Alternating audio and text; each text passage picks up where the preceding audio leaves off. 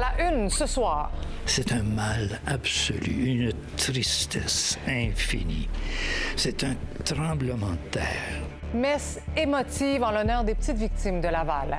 Tout ce que je veux réellement et honnêtement, c'est que le gouvernement essaye de, de faire les réparations le plus tôt possible. Parce qu'on a besoin de revoir les enfants ici.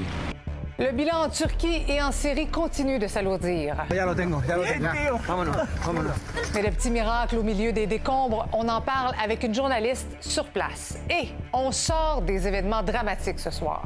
Le Super Bowl 57 qui opposera les Eagles de Philadelphie aux Chiefs de Kansas City. La grande messe du football, c'est aussi la folie des paris sportifs et des publicités. Voici votre fil de la journée.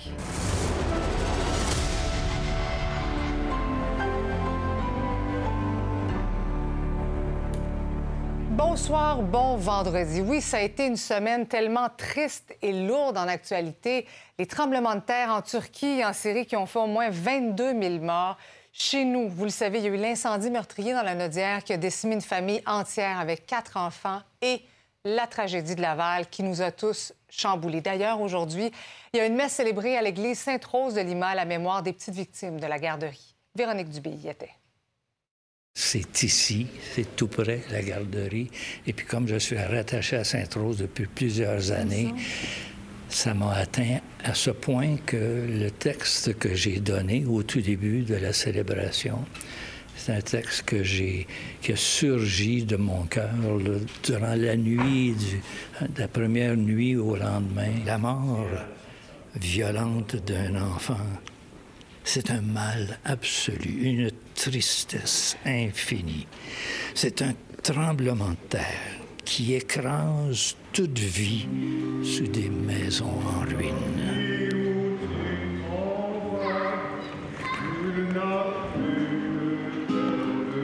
C'est inexplicable, là, comme le curé a dit, c'est comme un tremblement de terre. On manque de mots pour exprimer euh, la tristesse et la, la peine qu'on on a pour les gens qui, qui vivent ça. C'est épouvantable, c'est inimaginable. C'était pas tellement loin de, de chez moi. Puis, les enfants, ça me touche toujours, hein, c'est sûr. Euh, c'est c'est terrible, là, ce qui est arrivé. très important pour toute la communauté. Là. C'est tellement triste. là. Euh, tu viens d'installer un- une affiche. Qu'est-ce que ça veut dire pour toi? Pourquoi tu Euh, c'est la garderie Caroline et ses amis à Piémont qui, euh, qui souhaitait euh, venir porter un petit quelque chose au soutien euh, des enfants, de la garderie, des familles.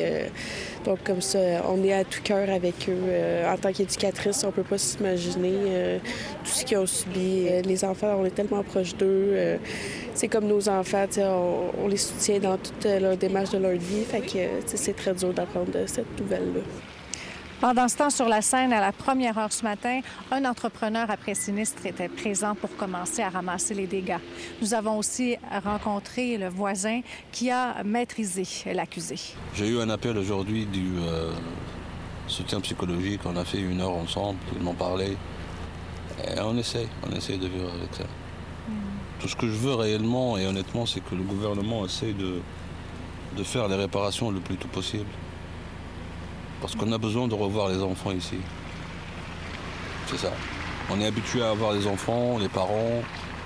Ils font de l'ambiance dans le quartier carrément.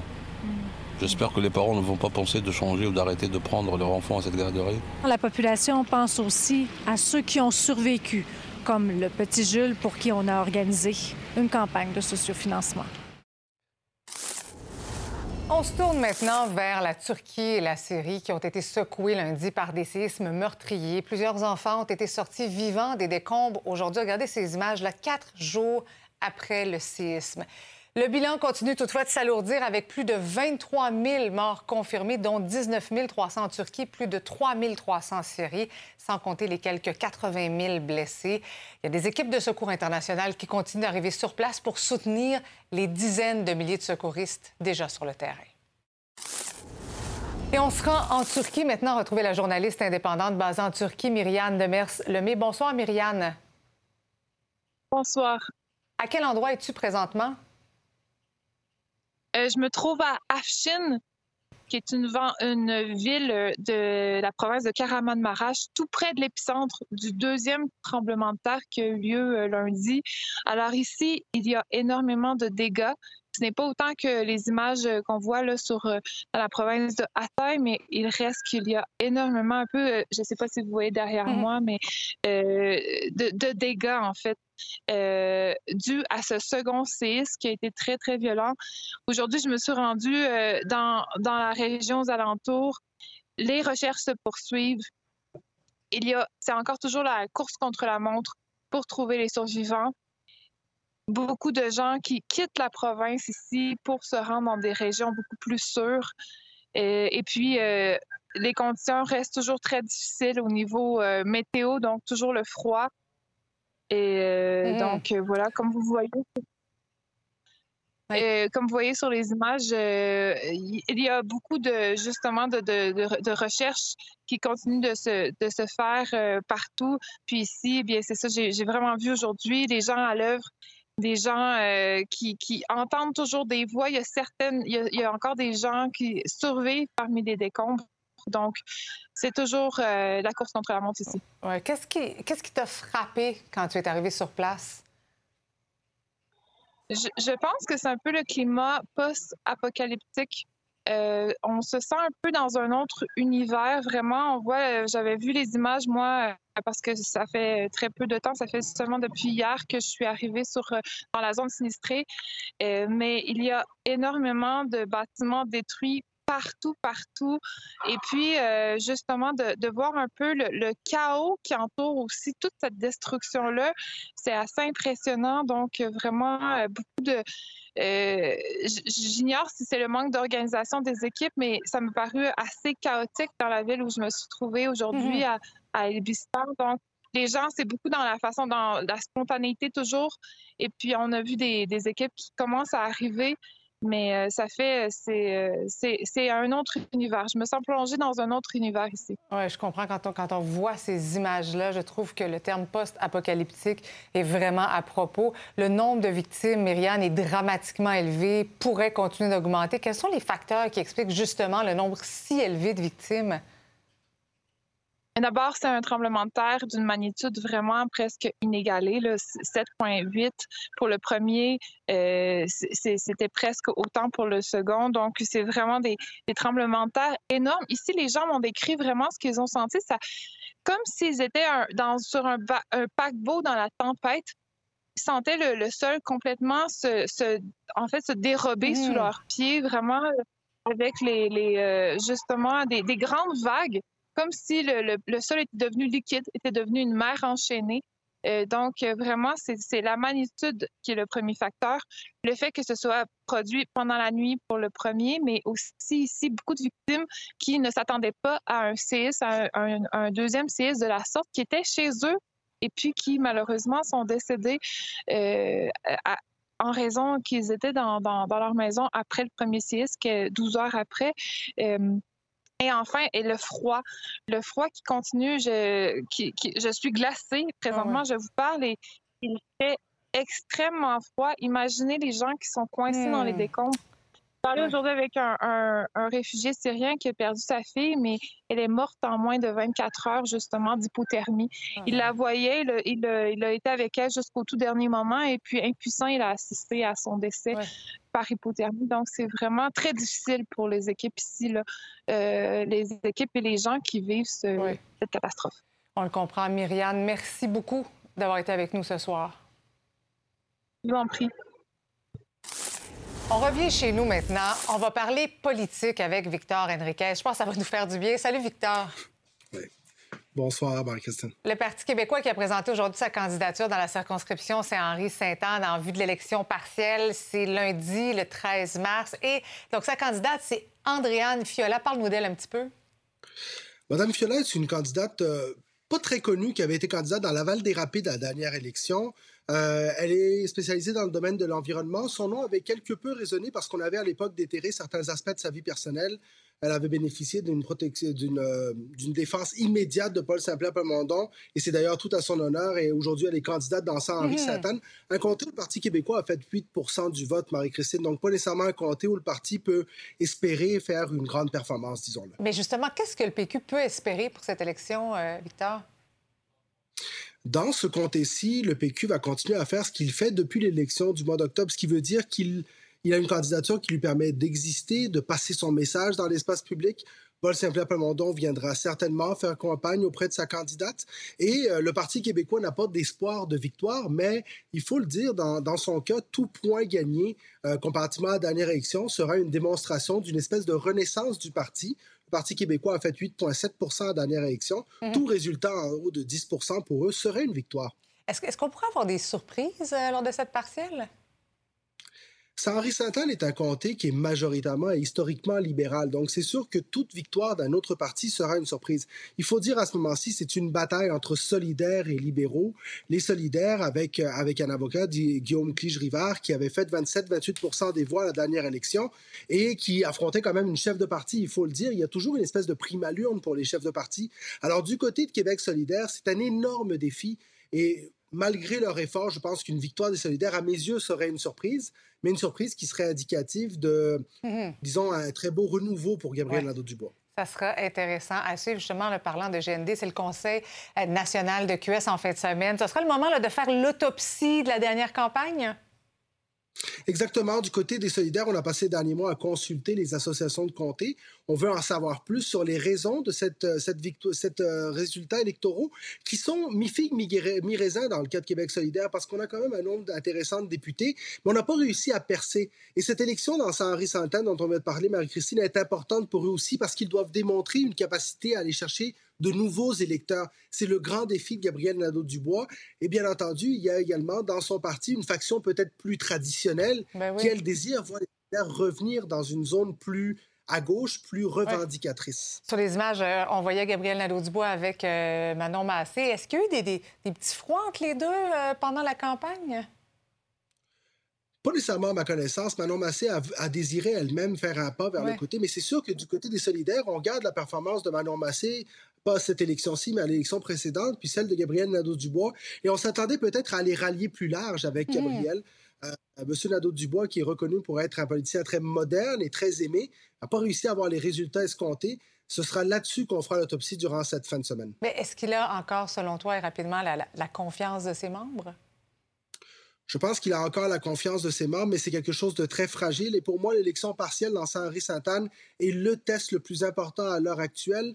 Parce que si on perd du côté de Saint-Henri-Sainte-Anne, on va se poser la question du côté des solidaires, est-ce que vraiment on peut aller chercher de nouveaux votes Mhm. avec Gabriel Nadeau-Dubois à la tête du parti? On fera le bilan lundi, tout ça. Bon week-end, Victor. Toi aussi, à vous aussi, à tous ceux qui nous écoutent. Bonne journée. Le taux de chômage au pays est resté stable à 5% en janvier, se rapprochant de son creux record de 4,9% en juin et en juillet dernier. L'économie canadienne a également créé plus de 150 000 emplois durant le premier mois de l'année. Il faut dire que depuis septembre dernier, 326 000 emplois ont été créés au pays et au Québec. Le taux de chômage s'établit à 3,9% On parle du taux le plus faible de toutes les provinces. C'était la journée sur euh, la santé mentale des nouveaux parents. Aujourd'hui, le ministre responsable des services sociaux, Lionel Carman, était présent au Palais des Congrès de Montréal pour l'événement. Euh, L'objectif de cette journée-là, c'est de trouver des solutions, des solutions pour aider les nouveaux parents à faire face aux difficultés de la périnatalité. Le ministre a eu une pensée toute spéciale à la suite du drame de la garderie de Laval. La semaine qu'on vient de vivre a été très difficile. On est tous encore sous le choc au Québec. C'était incompréhensible et vous savez, toutes mes pensées vont à, tous ceux qui ont été impliqués, enfants, familles, intervenants, éducateurs, voisins. Et ce qu'on veut, c'est s'assurer que les services de soutien psychosocial demeurent sur place. Donc les services aigus vont être là encore pendant quelques semaines, mais à long terme, on travaille déjà sur du soutien à long terme pour prévenir les problèmes de choc post-traumatique. La crise du logement, maintenant, vous le savez, touche pas mal de monde depuis la pandémie, mais imaginez l'impact pour les personnes en situation d'itinérance. Les prix pour un petit appartement sont tellement élevés que certains sont forcés de demeurer dans la rue. Et là, il y a une nouvelle ressource qui voit le jour. Mon collègue Étienne s'y rendu. Face à la crise du logement, la mission Albury dit vouloir prendre le taureau par les cornes, a acheté et aménagé, principalement à ses frais, un nouvel immeuble de logement supervisé. Ils sont inaugurés aujourd'hui. On va aller voir à quoi ça ressemble. On est dans un secteur pas facile. Hein. Ce soir, il y aura 4000 personnes en situation d'itinérance juste ce soir dont le, 20-25% vont être des femmes. C'est un projet ici à côté, les voisines de l'article, de 12 unités. C'est des solutions pour des dames euh, qui ont vécu beaucoup de misère. Karina, je vous ai vu euh, verser une larme pendant la conférence de presse. C'est quand même émouvant aujourd'hui. Euh. Oui, il y a des choses qui me touchent, ben, que je m'en sors, que je vois que je commence à voir la lumière au bout du tunnel, que je suis choyée, moi, d'avoir un toit sur la tête parce que, justement, ma tristesse, c'est voir avec ceux qui, ont, sont encore dans, dans la rue. Moi, je, sors de, la consommation qui m'a emmené à la rue. Ça faisait quatre ans que j'avais pas une clé, là, parce, qu'avec, parce que moi, quand j'ai eu mon bas fond de consommation, le COVID, la, la, pandémie est arrivée, puis la crise du logement. Fait que ça a été difficile pour moi de, de me reloger. Là. Et là, on va même avoir la chance de visiter votre appartement. Vous allez nous faire un petit tour? Oui. OK, on, on vous suit. Ça sent le neuf, ça sent le neuf. Donc, on vous a donné, vous, au troisième. Oui. Vous êtes content? Oui, ça me met en forme. J'aurais même monté trois étages de chez moi, vous savez. C'est ici. Il y a quatre euh, appartements par étage. Des fois, j'ai l'impression de rentrer dans un couvent de C'est vrai, c'est vraiment tranquille. Ça l'aide vraiment à nous sortir de la misère. Le gouvernement du Québec n'a pas financé directement l'achat de cet immeuble-là, ni les travaux, mais la ministre de l'Habitation dit quand même que Québec fait sa part. Les gens qui habitent ici euh, grâce à la subvention du provincial à 90 puis 10 du, de la ville, euh, les femmes qui habitent ici ne paieront pas plus que 25 de leur revenu en loyer. Alors, nous, on vient compenser l'écart pour, que, pour arriver à un loyer qui, qui, permet de couvrir les dépenses. Des projets comme ça, ça permet de s'attaquer à la crise du logement? On, on, est dans une crise du logement. On est dans une crise du logement, oui, oui, non. Ça, écoutez, ça fait aucun doute. Ça permet, je pense que toutes les initiatives en habitation permettent de s'attaquer à la crise du logement. Euh, bien sûr, créer 12, euh, 18 unités, je veux dire, ça change pas la donne, mais c'est le cumul de tout ça qui change la donne. Puis on entend qu'il y a des 4000 personnes dans dans, la rue qui passe dans ce coin-ci. C'est pas croyable. Moi, ça m'attriste tellement. Je vois des immeubles abandonnés. Il semble qu'il y aurait quelque chose à faire, au moins l'hiver, là, pour, pour pas que les gens dorment dans, dehors au froid comme ça. Il y en a qui en meurent, là, comme aberrant. Merci beaucoup, Karina. Bravo. Merci de nous avoir accueillis chez vous. Pas de ça me fait plaisir. Un comité d'action a tenu une marche aujourd'hui afin d'obtenir justice dans l'affaire Nikos d'André Spring. Vous savez, ce jeune détenu décédé en décembre à la prison de Bordeaux. Les membres du rassemblement se sont dirigés vers le palais de justice et ont euh, demandé notamment que les images vidéo sur les circonstances de sa mort soient envoyées à la famille de Nikos. Justice for Nikos. Justice for Nikos. Justice for Nikos. Justice for Nikos. this is not a blind statement. Justice for Nikos. Justice for Nikos. We want the videos to be released to the family. Yes. And I don't want it to be running on TV like seeing another black man snuff out. Yeah. But it's it's imperative that the family see this video. Yeah. We know they have the footage. Restez là au retour. Le président de l'Ukraine souhaite bannir les athlètes russes des prochains Jeux olympiques. On en discute avec l'analyste en sport olympique, Dominique Gauthier. À tout de suite.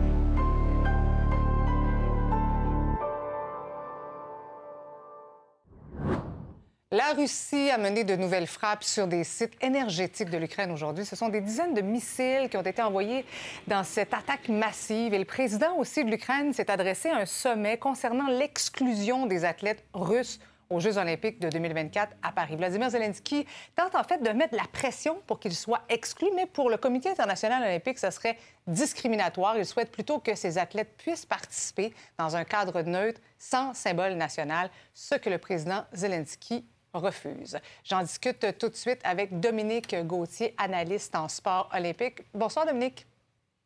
Bonsoir. Qu'est-ce que vous pensez de cette position du président ukrainien?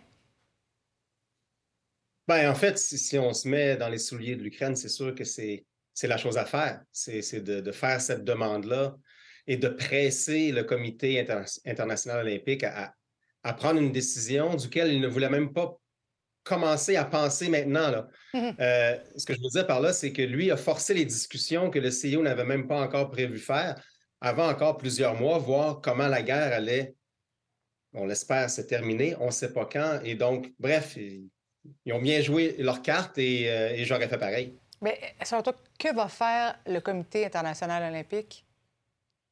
Ben, en fait, là, on s'amorce avec une, belle grosse patate chaude. Ouais. Euh, parce que c'est pas aussi simple que ce que les, les gens semblent penser. Tu sais, je lis beaucoup sur les réseaux sociaux. Je, je me suis même prononcé, moi, comme étant quelqu'un qui dit qu'attention, il faut, faut penser aux, aux, athlètes derrière. Et Ben si oui. on commence à bannir un pays parce qu'il est en guerre avec un autre pays, euh, c'est pas la première et c'est pas la dernière guerre sur cette planète. Et donc, ça va, euh, ça va arrêter où? C'est sûr que lorsqu'on on regarde ça, nous, on se dit, mais ça n'a pas de bon sens de voir des athlètes russes compétitionner à Paris dans ce, dans ce cadre de Mhm. guerre.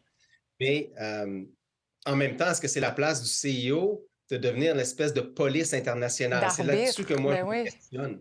Quelle, devrait être la, la- la Euh, position du comité? Oui, oui. Puis, euh, quelle devrait être la position du Comité olympique canadien à ce sujet-là? Ben, euh, le Comité olympique canadien ont, ont- ont prononcé, ont envoyé un communiqué la semaine dernière et eux, ils sont, euh, ils sont fermes. Euh, tant que la guerre aura lieu en Ukraine, ils ne veulent pas euh, empêcher les athlètes russes de pouvoir. euh, en fait, ils, ils vont empêcher les athlètes russes de venir comme une délégation russe, mais ils vont permettre aux- ils voudraient permettre aux athlètes de pouvoir être là sur une bannière complètement neutre, en fait, sous aucune bannière, qu'il n'y ait pas de, de drapeau qui ressemble un peu au Mhm. drapeau russe comme on avait vu à Pékin euh, il n'y a pas si longtemps, Ouais. aucun hymne national et tout ça, pas de regroupement d'équipes non plus. Donc, il y a certaines conditions que le COC euh, demande, mais eux, ils, ils- ils sont comme le CIO, ils ne croient pas qu'on devrait bannir des individus à cause de leur passeport. Et donc, ils doivent s'en tenir à leur charte olympique. Et la charte olympique, présentement, leur permet de, de bannir les athlètes russes tant qu'il y a une guerre, parce que cette guerre-là a commencé en temps de trêve olympique. hein. Vous savez, normalement, en temps olympique, on demande la paix, et cette guerre-là a commencé moins de sept jours après les Jeux de Pékin, ce qui était pendant la trêve olympique. Et donc, sur ce point, eux, ils martèlent, ils disent on ne les veut pas aux Olympiques tant que la guerre perdure. Ben oui, c'est très, très politique comme débat, alors qu'on pense à ces athlètes quand même qui s'entraînent depuis des années des années pour y participer. là. C'est sûr. Puis je suis d'accord avec les gens, ça n'a aucun bon sens là, ce qui se passe. Puis que, on- notre première réaction, c'est de dire on ne veut pas voir les Russes aux Olympiques, mais, mais faisons attention. C'est juste ça que je dis. Parce que là, on va, on va mettre un, précédent en place qu'on va peut-être regretter dans quelques années. Puis ça ne devrait pas être, selon moi, le CIO qui devienne Mhm. la police internationale. Et même l'ONU supporte le CIO présentement dans cette décision-là. Donc, vous voyez à quel point ça va même au-delà du sport, tout ça. Oui, là. on comprend bien. Dominique Gauthier, merci beaucoup d'avoir été avec nous ce soir. Un plaisir. Bonne soirée. Merci.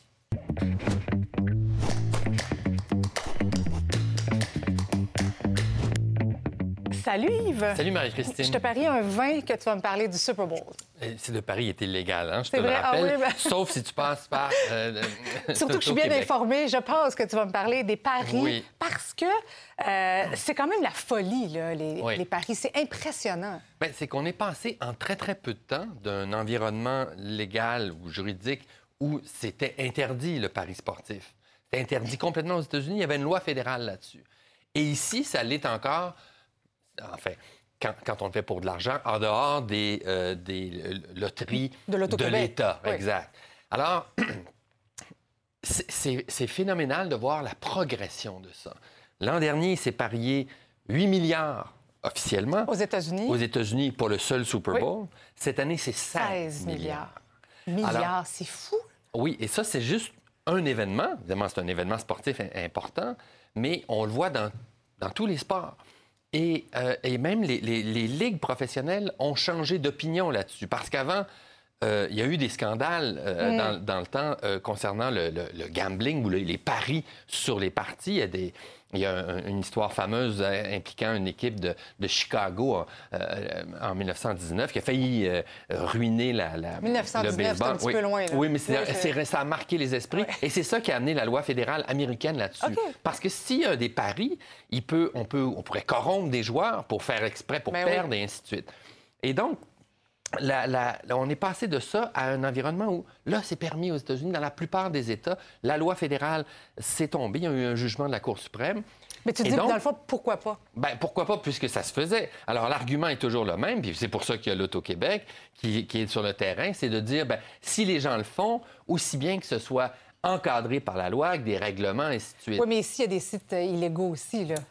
Et en fait, ils sont illégaux dans, l'environnement juridique du Mhm. Québec parce que tu, euh, souvent, les- serveurs sont dans d'autres pays, euh, donc il n'y a rien à faire, parfois dans des abris, des, des, euh, paradis fiscaux, on ne sait pas trop où va l'argent. Donc l'idée de légaliser, c'est de- de- d'avoir des revenus pour l'État et d'avoir des règlements pour encadrer ça. D'accord, mais si tu regardes un peu comme ça m'arrive, les matchs de sport, Ouais. ou si tu écoutes les émissions de sport, radio, télévision, c'est incroyable le déferlement de publicité pour le- le- les paris sportifs, au point où ça devient un enjeu de, santé publique. Alors, il y a bien des choses qui sont légales dans la société, mais euh, pour lesquelles on ne permet pas la publicité, ou on encadre, parce que on le sait, c'est addictif. Et maintenant, c'est comme si tu avais un casino dans ta poche. C'est vrai, puis les jeunes parient beaucoup aussi. C'est surtout des jeunes qui sont là-dessus. Et ça a même accru la popularité des sports parce que ça, les gens veulent l'écouter pour, pour euh, gérer leurs paris et tu peux parier sur plein de choses dans un Mhm. match. Alors, on ne reviendra pas en arrière. Et, et, euh, même si c'est techniquement illégal, c'est facile de parier euh, dans- sur toutes sortes de sites. Mais là, il va falloir réfléchir à l'encadrement de la publicité qu'on fait Ouais. pour ces trucs-là, parce qu'il y a des gens qui tombent dans les excès. Alors ça, c'est la Mhm. prochaine frontière, et en ce- mais en ce moment, c'est le free-for-all complet. Ben, je comprends. Tu paries pour quelle équipe, toi, cette semaine? Je ne parie pas, mais je pense, mais j'aime mieux les veux- Chiefs. Ah oui, c'est vrai. Oui. Bon, ben écoute, euh, bon match en fin de semaine, mon Yves, à lundi. Ça aussi. Une nouvelle vous fait réagir. Vous avez une histoire à partager, un sujet d'enquête à nous transmettre. Je vous invite à nous écrire à l'adresse courriel suivante, ma nouvelle à commercial nouveau.info. C'est l'heure de retrouver notre animatrice des bulletins locaux. Bonsoir, Lisa Marie. Bonsoir, Marie-Christine. Les jeunes hockeyeurs ukrainiens entrent en scène demain. On en parle depuis, même avant leur arrivée au Québec, hein, leur histoire qui nous touche tous, évidemment. Et comme d'autres personnalités connues, ben, il y a le premier ministre François Legault qui est allé d'un message spécial pour leur entrée en scène. Je vous invite à aller encourager ces jeunes, puis je vous invite aussi à mettre un vêtement blanc pour symboliser la paix. Ouais, on s'attend à ce que le centre Vidéotron soit envahi par une marée blanche pour euh, le tout premier match de l'équipe ukrainienne demain.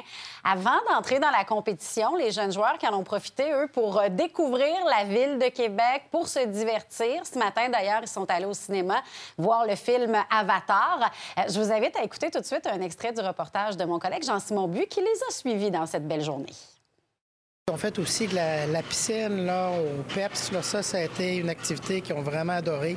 Ils sont allés aussi au rempart, qui ont une très belle réception du monde. On va aller jouer au quai cet après-midi. Pour nous, les entraîneurs, là, moi et les entraîneurs, là, on est vraiment fébriles. Par contre, pour les joueurs, je pense qu'ils ne réalisent pas. Ils, ont, ils ont 12 ans, là, donc euh, et, euh, je pense pas encore qu'ils réalisent là, comment de personnes qu'il va avoir, tout ça, mais euh, c'est peut-être mieux comme ça aussi. Ils vont bien dormir ce soir. Et euh, évidemment, avec la, la dure semaine Ben qu'on oui, a traversée c'est en une histoire qui nous fait information. tellement du bien. Oh là là, ça fait du Oui. bien de, de- de les voir aller C'est et vrai. de les. euh, demain, ils seront sur la patinoire, donc on pourra tous aller euh, les encourager. Reportage complet sur nouveau.info et au fil Québec. Bon week-end, les Bon Américains. week-end.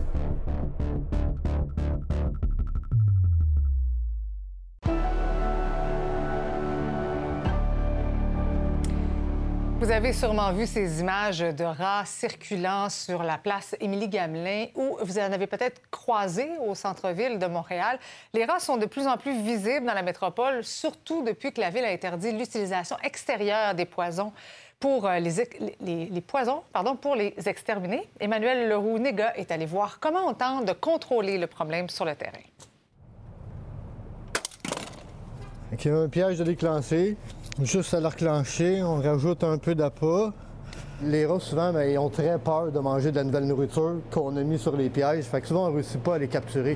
Depuis le 1er janvier 2022, la ville interdit l'utilisation des poisons en extérieur dans la lutte contre les rats et les souris.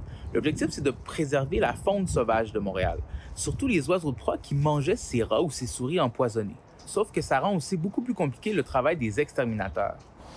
C'est sûr que c'est pas évident pour nous parce que c'est une nouvelle façon de fonctionner. Les trappes, euh, on attrape un rat à la fois, tandis que le poison, ben, on, peut en empoisonner plusieurs à la fois.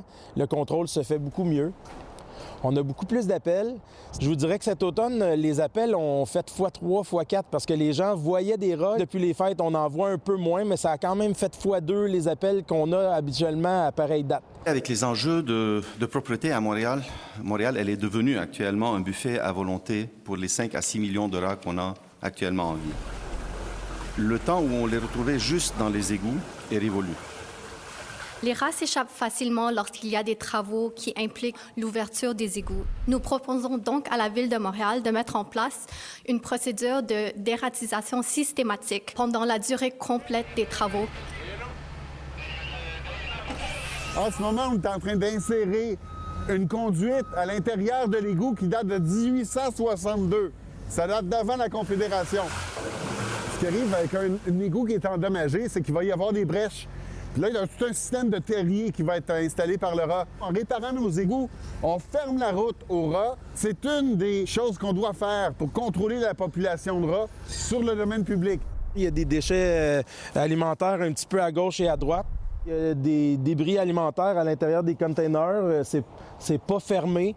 Donc, euh, c'est accessible pour le rat. Il faut éduquer les gens de faire attention aux déchets, de faire attention pour que les, les contenants à déchets soient convenables avec un couvercle, de ne pas mettre les déchets sur le long des chemins trop d'avance. C'est sûr qu'on n'a pas peur à l'explosion, mais euh, nous, ce qu'on a voulu faire, c'est sonner la sonnette d'alarme pour dire ben il y a quelque chose qui se passe, il y a une augmentation de la présence de rats. On devrait nous permettre, peut-être sous, euh, euh, sous exception, de pouvoir utiliser les poisons. La ville a finalement décidé d'autoriser l'utilisation de un poison extérieur dans la lutte contre les rats et les souris, le difascinone. Mais pour l'opposition officielle, c'est loin d'être assez. Il ne faut pas voir les rodenticides comme une recette miracle qui va régler tous les problèmes. C'est une solution ponctuelle seulement et non une solution durable. Faire un plan d'action, ce n'est pas très, très difficile. On a beaucoup de villes à côté de nous qui l'ont fait. Actuellement, la situation est stable à Montréal. Si on regarde du point de vue des signalements, dans les cinq dernières années, on a reçu le même nombre de signalements à peu près, ce qui correspond à 1100 signalements de rats par année pour l'ensemble des 19 arrondissements. On n'arrivera jamais à exterminer euh, la population de rats. Il faut apprendre à avoir une cohabitation acceptable avec cette population-là. Puis pour ça, il faut absolument qu'on change nos comportements. L'incendie qui a tué six membres d'une famille hier à Saint-Jacques dans la Nodière n'est pas de nature criminelle. C'est ce qu'ont conclu le coroner en charge de l'enquête. en- C'est ce qu'a conclu euh, le coroner en charge de l'enquête en collaboration avec la Sûreté du Québec. Bien que les autorités n'aient pas encore identifié les victimes, des amis et des proches ont confirmé qu'un homme et une femme dans la vingtaine et quatre enfants âgés entre deux mois et huit ans étaient à l'intérieur de la maison qui a été ravagée par le feu. Un homme de 61 ans est décédé à Laval, dans le quartier Vimont, après que son abri euh, d'auto temporaire se soit effondré alors qu'il se trouvait à l'intérieur. Après des manœuvres de réanimation, le sexagénaire a été transporté à l'hôpital où son décès a été constaté. Les policiers estiment que le poids de la neige pourrait être la cause de l'effondrement. Les syndiqués de la SQDC étaient en grève aujourd'hui. Ils ont manifesté devant le bureau de circonscription du premier ministre François Legault à l'Assomption. Les grévistes demandent au premier ministre d'intervenir dans leur conflit qui s'éternise. Il faut dire que les 300 employés représentés par le syndicat de la fonction publique sont en grève depuis huit mois et cette grève touche 24 des 26 succursales syndiquées par le SCFP dans la province. Maintenant, le fleuve Saint-Laurent est l'une des principales portes d'entrée des marchandises en Amérique du Nord. Mais ce qu'on a appris cette semaine, c'est que c'est aussi l'un des plus pollués au monde. Des chercheurs de Polytechnique pensent cependant avoir trouvé une solution à une partie du problème en installant des filtres dans les laveuses de la métropole. Des tonnes de microplastiques dommageables pourraient être récupérées chaque année. Les détails avec Lily Mercure. Les microplastiques, on en retrouve partout, dans l'eau qu'on boit, euh, dans notre sang. Euh, ça a été retrouvé dans des placentas humains. Euh, quand on analyse des tissus d'animaux, de poissons, on va en retrouver. Les microplastiques sont partout. Tout le monde connaît la charpie de sécheuse. Celle-là, on la, on la connaît bien, on l'enlève quotidiennement. Alors, je vous, je vous présente la petite sœur, la charpie de laveuse.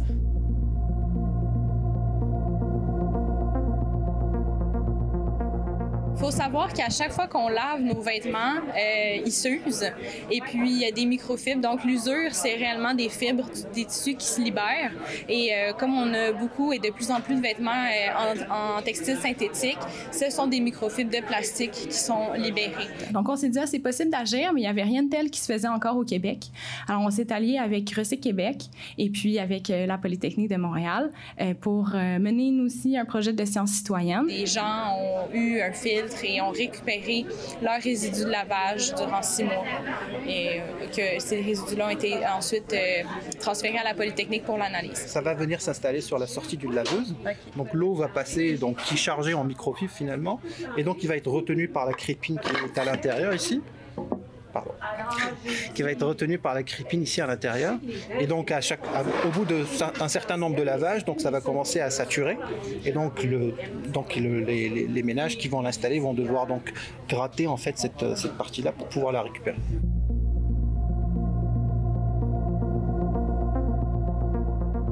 L'expérience a été positive assez positive que je vais même euh, répéter l'expérience dans le sens que je vais répéter mon histoire à d'autres. Ça fait que là, je vais t'installer, je vais continuer de m'en servir, puis même, je vais en donner un cadeau. Cette semaine, dans l'une de ses chroniques publiées sur Nouveau.info, Geneviève Peterson aborde la question de la pénurie des enseignants. Elle est avec nous ce soir. Allô, Geneviève? Salut, Marie-Christine. Alors, comme ça, toi, tu ne voudrais pas être prof? Ben, en fait, je pense que j'aurais beaucoup aimé ça jadis naguère, euh, mais ce qu'on apprend depuis quelques années, puis la pandémie n'a rien aidé, bien évidemment, c'est que les conditions de travail des enseignants, des enseignantes se mm-hmm. détériorent de plus en plus. Et moi, ce qui me choque là-dedans, en fait, c'est que c'est pas comme si on l'avait pas vu venir. C'est pas comme si les profs, euh, les directions d'école, même les gens qui gravitent autour des écoles, les, les gens qui travaillent au service de garde, il y a tout un microcosme autour des écoles, nous mettent en garde contre cette pénurie de main-d'œuvre-là. Euh, donc non, j'ai pas honte de le dire, mais en même temps, j'ai honte de le dire. Je ne voudrais pas être prof en ce moment. C'est, à mon sens, euh, pas quelque chose qui a l'air très agréable, du moins dans certains cas. C'est pas un problème qui, euh, date d'hier. Euh, les, les, professeurs sont débordés, manquent d'aide, les, classes sont, sont, bondées. Euh, dis-moi, qu'est-ce que tu penses du plan de match de Bernard Drinville? Ben, il faut quand même revenir sur un chiffre qui est frappant, le 4000 départs en trois ans, puis ce ne sont pas des départs à la retraite. Euh, précisons quand même que ce départ-là, c'est pas nécessairement des gens qui quittent l'enseignement, ça peut être des personnes qui prennent une pause, ça peut être des personnes aussi qui vont euh, aller ailleurs, qui vont aller au privé. Le plan de match de Bernard Drinville, ben, je veux dire, tu sais, toutes les ministres de l'Éducation en ont eu un plan de match. Puis là, je vais dire quelque chose qui peut sembler être une banalité, voire même une énormité, mais peu importe le plan de match qu'on veut avoir, euh, il faut il faut redonner envie aux gens d'aller étudier euh, au bac en enseignement. Faut faut rendre ces lettres de noblesse au métier de prof. Puis c'est pas si évident que ça à faire, Marie-Christine, parce que suite à ma chronique, beaucoup de profs m'ont écrit, ça c'est ah vrai, mais beaucoup aussi d'étudiants qui ont lâché avant la fin qui disent que la formation est désuète. Donc, j'ai l'impression qu'avant d'avoir un plan de match, M. Drainville devrait s'attaquer à la source du problème, c'est-à-dire aux nouveaux profs. On peut pas en créer avec du carton, puis du papier mâché, puis de la colle. Là. Il en faut plusieurs. Euh, il faut donner envie aux gens de s'inscrire, puis de rester inscrits. il faut être capable de, si on veut, de, de, garder ces profs-là dans le système. Oui, puis de ben, revaloriser aussi. Ben oui, il faut les garder dans le système plus que quelques années parce que quand tu commences comme prof, premièrement, c'est long avant d'avoir ta permanence parce que tout le monde dit les conditions de travail des profs euh, sont bonnes. sais, oui, ils ont un, un, fonds de pension, des avantages sociaux, mais je pense que les profs, c'est même plus la question salariale qui est sur le pin, c'est la question des conditions de travail. Les classes surchargées, on a parlé beaucoup de la ventilation pendant la pandémie, les élèves avec les besoins particuliers. C'est sûr qu'au départ, souvent, on est un peu expédié dans des classes euh, loin ou peut-être plus difficiles. Et les profs, ce qu'ils disent, souvent, et moi, ce qui, ce qui me dérange un peu, c'est qu'ils se sentent abandonnés finalement par le hmm. système, par, le ministre de l'Éducation. Oui. Bien, Geneviève, merci beaucoup à toi. Bon week-end. Bon week-end à vous autres. Bye-bye. Merci. Et allez faire un tour sur notre site internet nouveau.info. On a un nouveau collaborateur, Alex Perron, qui signe une chronique entre 64 et 83, l'agisme au temps de Star Trek. Donc, il fallait lire ça sur nouveau.info. Et au-delà des paris sportifs, le Super Bowl, c'est aussi un spectacle de la mi-temps et des publicités très attendues. On en discute dans quelques minutes. À tout de suite.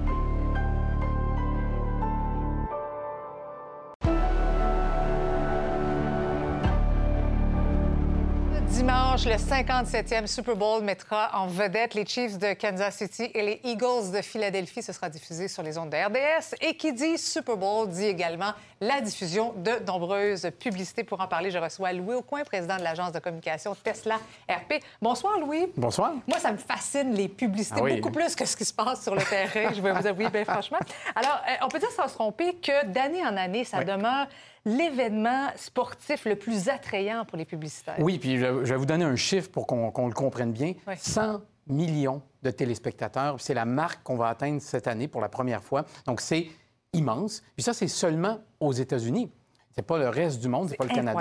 c'est- Donc, c'est c'est pas le Mexique. Donc, c'est immense. Et c'est la marque, c'est l'étalon pour le monde de la publicité. Parce que c'est la publicité la plus chère. Et puis, là, on se dit, bon, ben là, ça, c'est le, le, le- le mac- le nirvana. Donc, après ça, les publicités doivent être moins chères. Ça marque le, plafond. Ouais, mais- J'ai de plafond. à comprendre un petit peu. Il y en a qui sortent avant, pendant.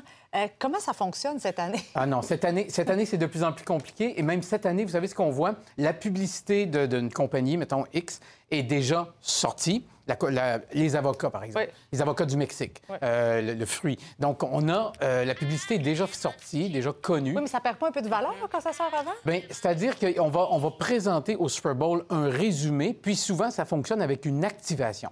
Sur les réseaux sociaux, généralement TikTok, Mhm. de plus en plus. Donc, c'est. C'est un peu ça. Et là, chacun y va de sa, sa formule. Il y en a qui a un concours. Il y a un, il y a un ex-footballeur qui va essayer de faire un botté le plus loin possible. Les paris sont ouverts pour savoir où il va botter pendant la publicité. Ah là là. Toutes sortes de choses. Hey, on va se faire plaisir, on va regarder un extrait euh, de la publicité Booking.com. Oh, booking.com. I'm going to somewhere, anywhere. A beach house, a tree house. Oui. Bien, regardez-la bien parce que c'est la seule publicité de voyage que vous allez voir de tout le Super Bowl. Pourquoi?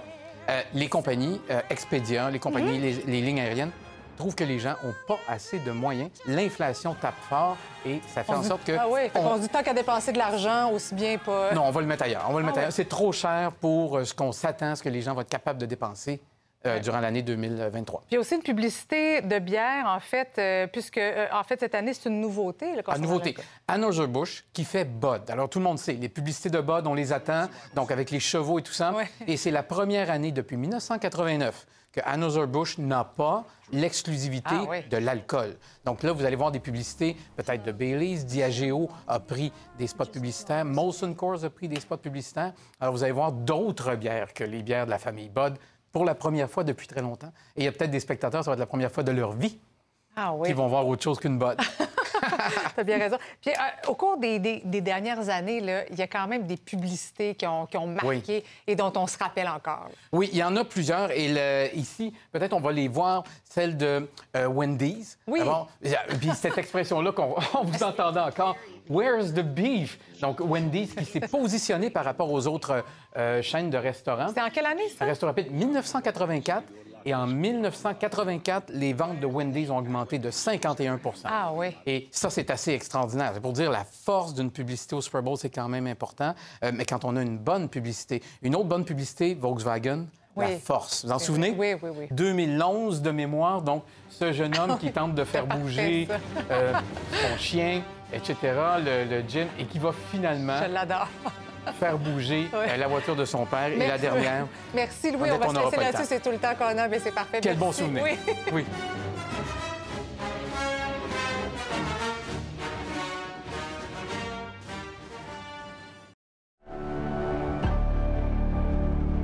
Sabrina, tu nous parles des États-Unis qui ont abattu un autre objet volant aujourd'hui. Ben oui, c'est un deuxième en moins d'une semaine. Et là, cette fois-ci, ben, il a été euh, abattu au-dessus des euh, États-Unis. Donc, c'est ce qu'a confirmé la Maison-Blanche un petit peu plus tôt euh, aujourd'hui.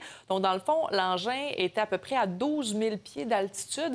Euh, C'était une menace, en fait, pour ben, la sécurité Mhm. aérienne au niveau des, des États-Unis. Donc, on sait que le premier qui a été abattu, c'était un espèce de ballon, Ballon espion, sonde, ouais. espion qu'on nous disait pour la météo. C'est ce que la Chine disait.